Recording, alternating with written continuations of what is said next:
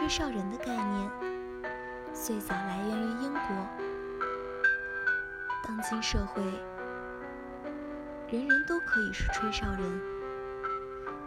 当发现社会安全存在隐患，及时向有关部门和公众预警，从而防患于未然。在新冠疫情来临之际，正是由于数位充满社会责任感的疫情吹哨人提前预示，使得政府与民众迅速做出了反应，采取行动，度过了危机。有人曾说，在黑暗的时代不反抗，就意味着同谋。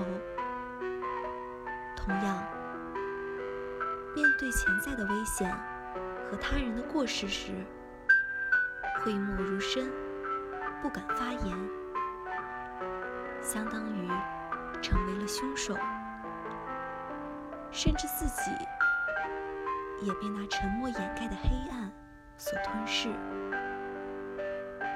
个人自扫门前雪，休管他人瓦上霜。或许可以明哲保身，但我们更应该知道“唇亡齿寒”的道理。我们同处在这个社会，便是一个共同体。社会出了问题，生存于其间的人，又有谁能幸免呢？